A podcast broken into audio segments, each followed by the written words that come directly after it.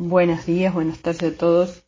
Mi nombre es Zulma y, en la columna de literatura de Entre Líneas de hoy quería recomendarles el libro Catedrales de Claudia Piñeiro, eh, un libro nuevo, el último libro de la escritora, que fue presentado en marzo de este año en medio de la pandemia a través de, de diferentes videos este, de manera online, digamos, por, por las redes sociales.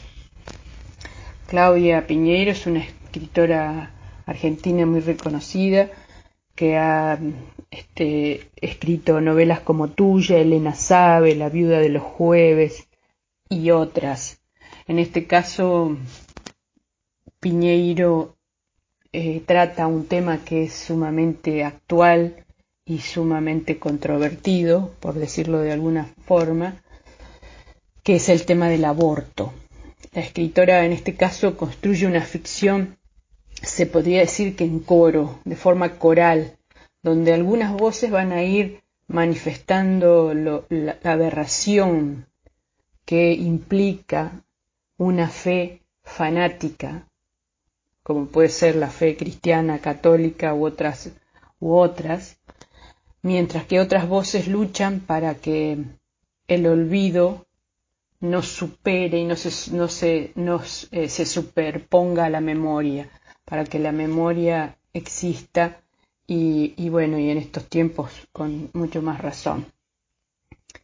Eh, se trata de una familia católica, eh, la familia Sardá, donde son tres hermanas, el padre y la madre, y tienen este, la, la desgracia de que una de las hijas muere, la muerte de Ana, la hermana menor, em, es este, em, Ana es encontrada descuartizada y quemada y después de 30 años no todavía se sigue sin, sin resolver ese, ese, esa muerte, ese crimen. La iglesia está complicada también en, este, en esta muerte y, bueno, y la familia intentará em, resolver la muerte de, una de las hijas con diferentes puntos de vista. Lía, que es la primera de los primer, el primer capítulo, es la primera que empieza a contar la historia, que es atea. Carmen, que es fanática, creyente fanática y católica. Eh, y los padres, la, mamá que aparece más desdibujada, pero que es una católica ferviente también, y el padre, que es el único que después de, muchos años sigue la búsqueda, la búsqueda de, la verdad sobre la muerte de su hija. Eh, tanto eh, Julián es el esposo de, de, Carmen, que también es un ex seminarista, un típico católico tradicional, se los podría decir, activista también del catolicismo. Y aparecen otros personajes que también son creyentes, pero no son fanáticos. Eh, eh, la escritora dice que trata de indagar sobre la hipocresía de los católicos respecto al aborto. Y esto es lo que pasa con algunos de los personajes de esta novela.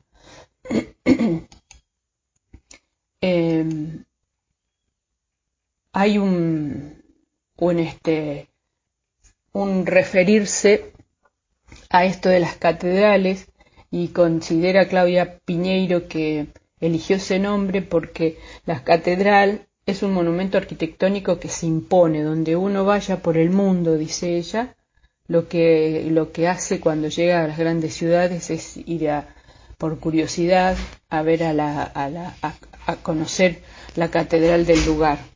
Es una novela que invita a pensar em, en que cada uno tiene su propia catedral, una, una estructura que sostener, una ética, los valores propios. Entonces uno se preguntará cuál es la catedral ¿no? de cada uno. Ella dice, la escritora dice que para, para ella su catedral es la palabra. En la elección de la palabra hay una ideología, lo que uno dice y cómo lo dice.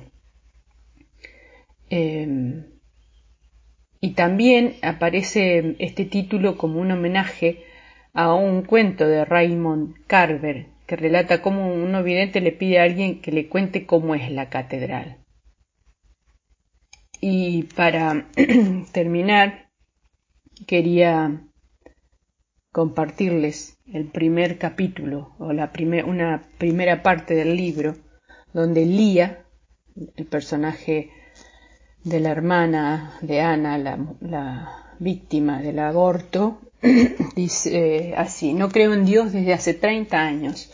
Para ser precisa debería decir que hace 30 años me atreví a confesarlo. Tal vez no creía desde tiempo antes. No se abandona la fe de un día para otro. Al menos no fue así para mí. Aparecieron algunas señales, síntomas menores, detalles que al principio preferí no ignorar, como si estuviera germinando dentro de mí una semilla que tarde o temprano reventaría y abriría la tierra para salir a la superficie como un tallo verde, tierno, débil aún, pero decidido a crecer y a gritar a quien quiera oírlo, no creo en Dios. Al principio, cuando la idea se me presentó, sentí un malestar que luego recorrí como miedo. ¿Qué podía pasar si asumía mi falta de fe? ¿Qué tendría que dar a cambio? Aquellos primeros pensamientos los eliminaba como un mal sueño del que era mejor despertar, o como una idea irreverente que debía descartar de plano a la espera de que llegara la próxima, un poco más sensata, hasta que un día recibí un mazazo que me dejó aturdida, desnuda frente al mundo, incapaz de entender qué estaba sucediendo a mi alrededor y sobre, todo los por qué. Entonces la incomodidad fue tan evidente que no pude seguir fingiendo una fe que no tenía. Ya no creía en Dios, lo confirmé en el instante en que me anunciaron que había aparecido el cuerpo sin vida de mi hermana menor, Ana. Lo dije al día siguiente, en su velatorio.